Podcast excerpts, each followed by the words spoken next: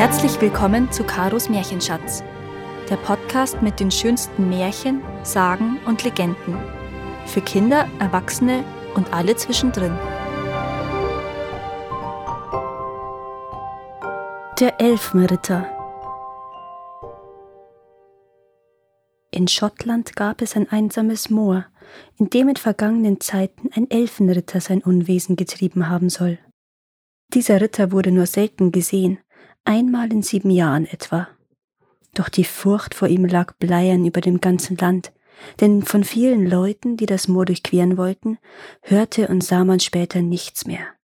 Und obwohl man jedes Stückchen des Grundes genau absuchte, fand man keine Spur mehr von den Verschwundenen, und die Schar der Sucher ging mit einem Schauer im Rücken heim, schüttelte das Haupt und flüsterte, der Verlorene sei in die Hände des fürchterlichen Elfenritters gefallen. So wurde das Moor mehr und mehr menschenleer und verlassen, denn niemand wagte es zu durchqueren, noch weniger dort zu leben. Und es wurde nach und nach zum Schlupfwinkel aller Arten von Tieren, die dort ihre Unterkunft suchten, weil sie herausgefunden hatten, dass sich dort kein Jäger mehr hintraute.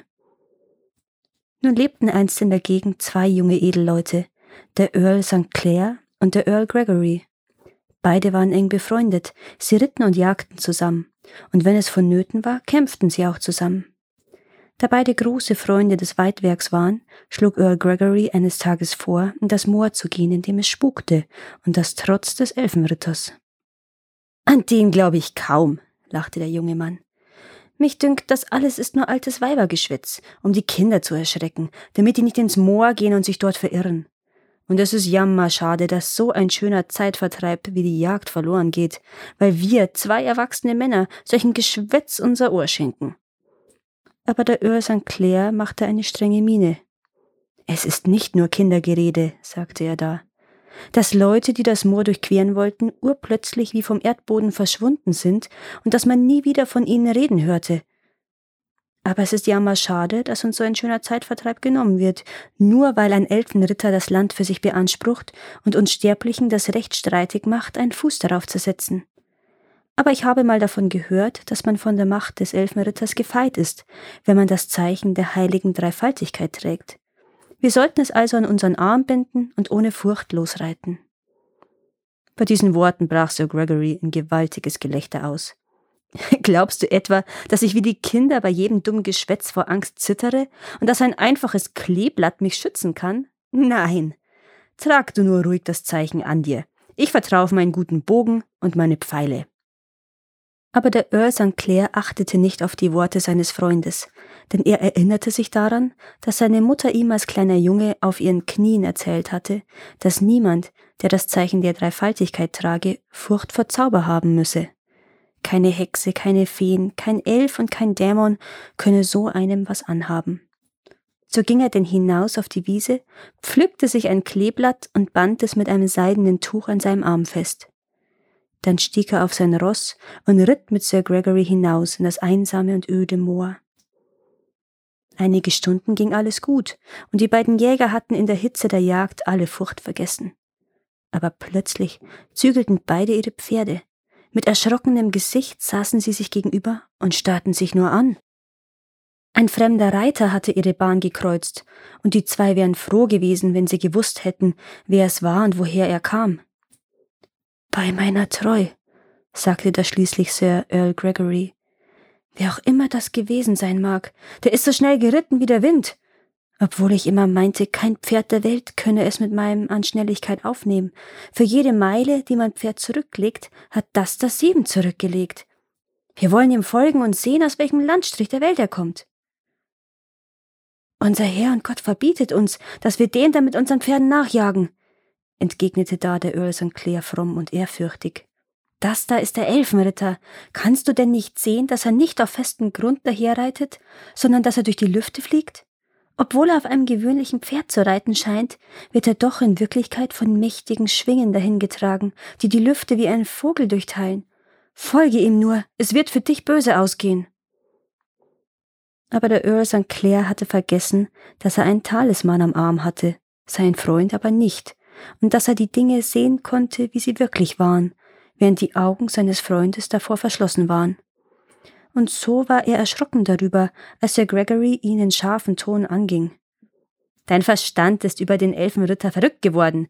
Ich sag dir, der geheimnisvolle Reiter war ein tapferer Ritter. Grün bekleidet saß auf einem großen schwarzen Ross. Und da ich wackere Ritter mag, würde ich gerne seinen Namen und seinen Stand kennenlernen. Ich werde ihm nachreiten, bis ich ihn finde, und sei es bis ans Ende der Welt. So sprach er und gab seinem Pferd die Sporen und galoppierte in die Richtung davon, in der der geheimnisvolle Reiter verschwunden war.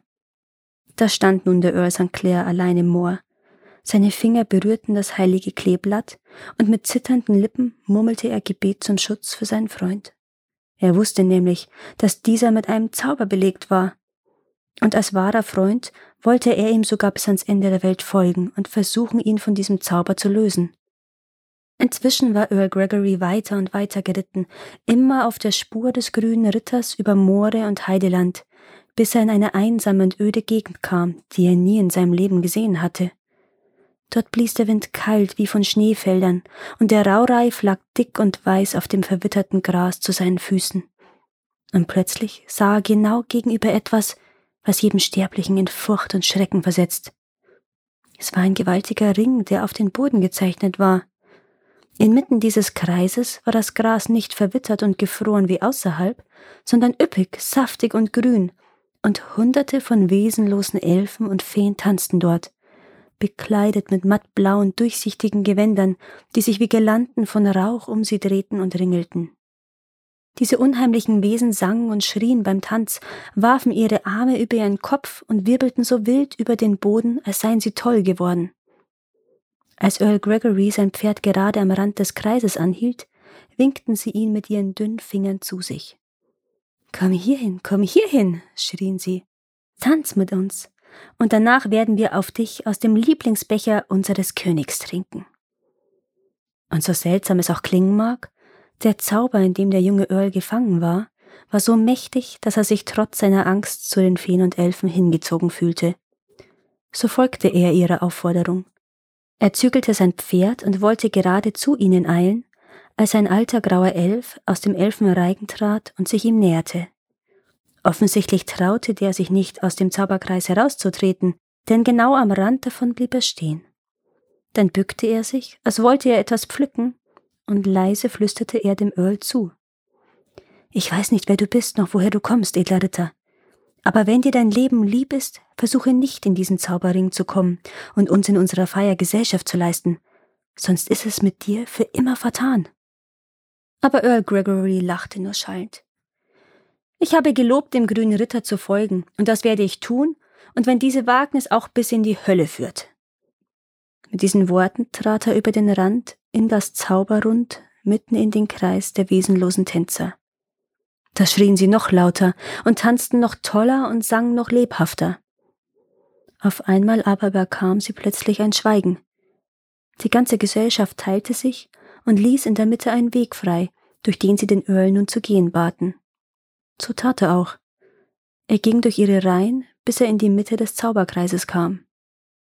Und dort saß an einem Tisch aus rotem Marmor der Ritter, den er so lange gesucht hatte.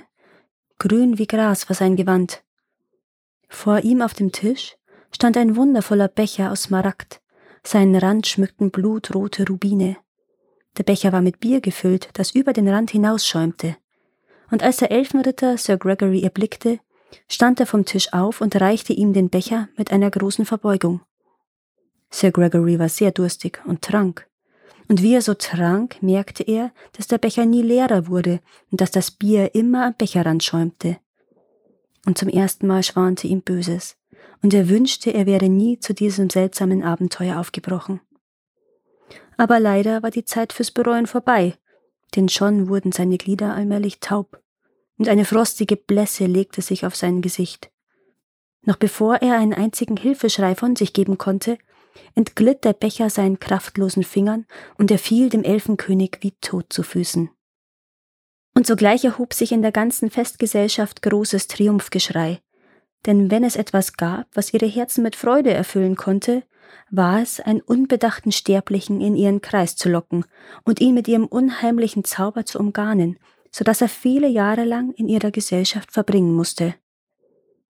aber bald schon begannen ihre Freudenschreie zu verstummen, und sie flüsterten und wisperten untereinander, und auf ihren Gesichtern zeichnete sich so etwas wie Furcht ab. Ihre feinen Ohren hatten nämlich einen Ton gehört, der sie in Schrecken versetzte. Es war der Laut menschlicher Fußstapfen, die so frei und ungehemmt waren, dass das kleine Völkchen sofort merkte, dass der Fremde noch in keinem Zauber verfangen war und er leicht ihren Gefangenen befreien könnte. Und ihre Furcht bewahrheitete sich. Der wackere Earl St. Clair näherte sich nämlich, furchtlos war er und stark, denn er trug das heilige Zeichen an seinem Arm. Sobald er den Zauberring und die Elfentänzer erblickte, wollte er sogleich über die magische Grenze schreiten, als der kleine alte Elf, der vorher mit Earl Gregory gesprochen hatte, auch zu ihm kam und ihm zuflüsterte. Oh weh, oh weh, rief er und runzelte sorgenvoll sein Gesicht.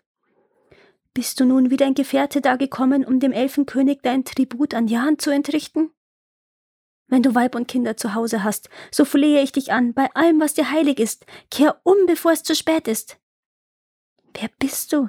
Und woher bist du gekommen? fragte ihn da der Earl und schaute freundlich zu dem kleinen Wesen ihm gegenüber hinunter. Ich komme aus dem Land, aus dem auch du kommst, klagte da der Kleine. Denn ich war ein sterblicher Mensch wie du. Dann aber ging ich in das verhexte Moor, und der Elfenkönig erschien mir in der Gestalt eines wunderschönen Ritters, und er sah so tapfer, edel und vornehm aus, dass ich ihm bis hierhin folgte und von seinem Heidebier getrunken hab. Nun bin ich dazu verdammt, hier sieben lange Jahre zu verbringen. Auch dein Freund hat von dem verwünschten Bier getrunken und liegt nun wie tot vor den Füßen unseres Herrn und Königs. Er wird wieder zum Leben erwachen, dann aber in der gleichen Gnomengestalt wie ich, und er wird dem Elfenkönig denselben Tribut an Jahren zollen müssen. Gibt es denn nichts, was ich zu seiner Rettung tun kann? rief da der Earl St. Clair.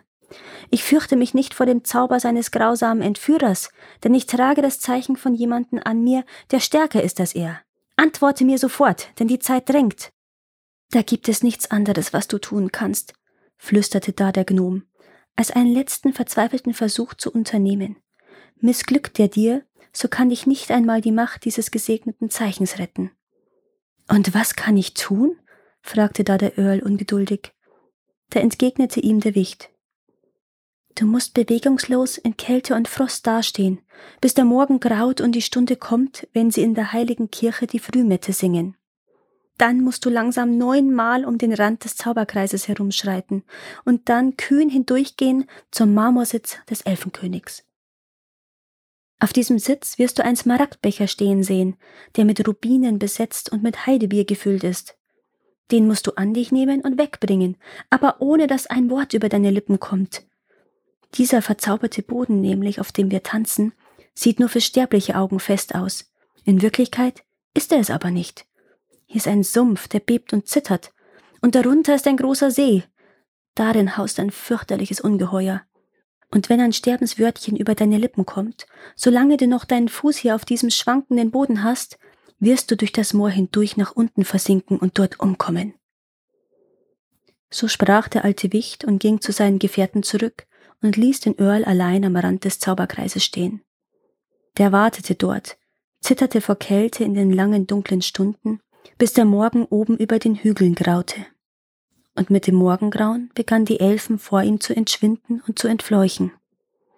Und zu der Stunde, als der Klang der Frühmette sanft über das Moor hinüberschallte, begann er seinen feierlichen Gang. Runde um Runde machte er um den Kreis und ging unbeirrt seinen Weg, obwohl sich lautes Zornesgemurmel von dem Elfenschatten erhob. Auch der Grund, auf dem er sich bewegte, begann zu beben, sich zu erheben, als ob er diesen frechen Eindringling von seiner Oberfläche schütteln wollte. Aber durch das heilige Zeichen an seinem Arm kam der Earl unverletzt und ohne Schaden davon. Als er seine Runden um den Kreis abgeschlossen hatte, stapfte er kühn in den Kreis hinein. Wie groß war sein Erstaunen, als er all die vor kurzem noch munteren Elfen und Gnome in winzige Eisklumpen eingefroren daliegen sah, so dass er getrost hindurchschreiten konnte, ohne auf einen von ihnen zu treten. Als er sich der Marmortafel näherte, stellten sich ihm die Haare vor Grauen. Der Elfenkönig saß hinter seinem Tisch. Wie seine Gefolgschaft war er steif und starr vor Frost, und ihm gegenüber lag Sir Gregory, den dasselbe Schicksal ereilt hatte. Nichts rührte sich außer den zwei pechschwarzen Raben, die jeder auf einer Seite des Tisches saßen. Als wollten sie den Smaragdbecher bewachen, schlugen sie mit ihren Flügeln und krächzten heiser. Als der Earl St. Clair den kostbaren Becher erfasste und hochhob, schwangen sie sich in die Lüfte, umkreisten sein Haupt, schrien voller Wut und drohten ihm mit ihren Klauen den Becher aus der Hand zu schlagen. Auch die eingefrorenen Elfen und sogar ihr mächtiger König rührten sich in ihrem Schlaf und setzten sich halb auf, als wollten sie den frechen Eindringling abhalten. Aber die Macht des heiligen Zeichens hielt sie zurück, sonst wäre der Earl St. Clair unweigerlich verloren gewesen. Als er sich wieder aus dem Kreis herausbewegte, klangen fürchterliche Stimmen um ihn herum. Die Raben kreischten und die eingefrorenen Gnome schrien und tief von unten aus dem verborgenen See erklang das Fauchen des schrecklichen Ungeheuers, das dort begierig nach Beute auf der Lauer lag. Aber der tapfere Earl ließ sich von all dem nicht irre machen. Er schritt mutig voran in vollem Vertrauen auf die Macht des heiligen Zeichens, das er an sich trug. Das trug ihn auch sicher durch alle Gefahren, und als gerade die letzten Töne der Frühglocke verklangen, war er wieder auf festen Grund angekommen und schleuderte den Zauberbecher weit von sich. Und siehe da, alle eingefrorenen Elfen entschwanden zusammen mit ihrem König und seinem Marmortisch, und nichts blieb mehr auf dem üppig grünen Gras zurück außer Earl Gregory. Der erwachte langsam aus seinem Zauberschlaf. Er reckte und streckte sich, stand auf und schaute verwirrt um sich, als könne er sich kaum daran erinnern, wo er sich befand. Da rannte Earl St. Clair hin zu ihm, nahm ihn in seine Arme, bis er wieder ganz zu sich gekommen war und das warme Blut durch seine Adern floss. Und die beiden Freunde kehrten zu der Stelle zurück, wo der Earl St. Clair den Becher weggeworfen hatte. Sie fanden dort nichts außer einem Stück von einem rauen grauen Stein mit einem Tropfen von Tau, der sich in einem kleinen hohlen Riss an seiner Seite versteckt hatte. Danke, dass ihr auch dieses Mal zugehört habt. Es würde mir sehr helfen, wenn ihr diesen Podcast abonniert und wenn er euch gefällt, mit euren Freunden und eurer Familie teilt. Habt ihr Vorschläge oder Wünsche für weitere Geschichten? Dann schreibt mir. Meine Kontaktdaten findet ihr in den Show Notes. Bis zum nächsten Mal.